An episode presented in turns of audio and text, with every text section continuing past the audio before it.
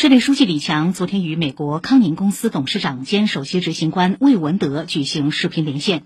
李强介绍了上海经济社会发展相关情况。他说，当前我们正在深入贯彻落实习近平主席对上海工作的重要指示要求，持续强化四大功能，加快建设五个中心和具有世界影响力的社会主义现代化国际大都市。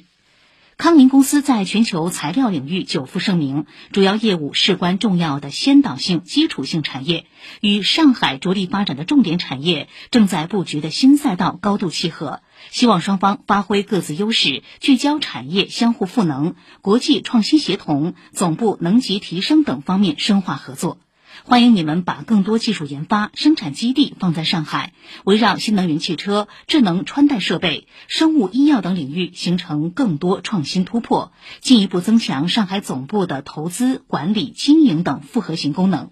上海将坚定不移扩大开放，为中外企业在沪发展打造国际一流营商环境。